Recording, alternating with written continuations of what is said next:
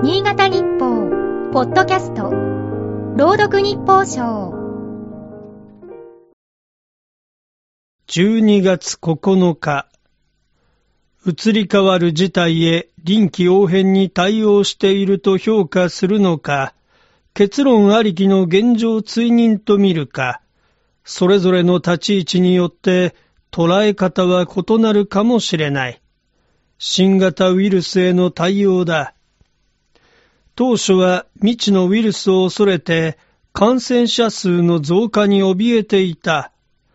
県が2020年に設けた独自の警戒基準では、特別警報発令の指標が週556人以上の新規感染者だった。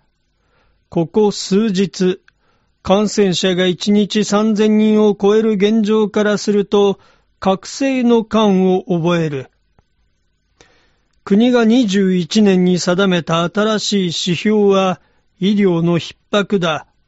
感染者数よりも病床使用率などを重視し、社会経済活動を回そうとする。前述の独自基準を廃止した県は、今月2日、新基準を設けた。病床使用率や発熱外来患者数などを踏まえ、4段階の警戒レベルを総合的に判断する。深刻度が上から2番目のレベル3では、大人数の飲食や大規模イベント参加の自粛要請などを検討する。基準を導入した2日の病床使用率は約60%で、レベル3相当だったが、一段下のレベル2とした。自粛要請を避けた格好だ。年末年始の書き入れ時を控えた関係者は、県の判断を歓迎するだろう。一方で、医療従事者の危機感は強いようだ。専用病床がほぼ埋まる病院もあり、職員の負担は大きい。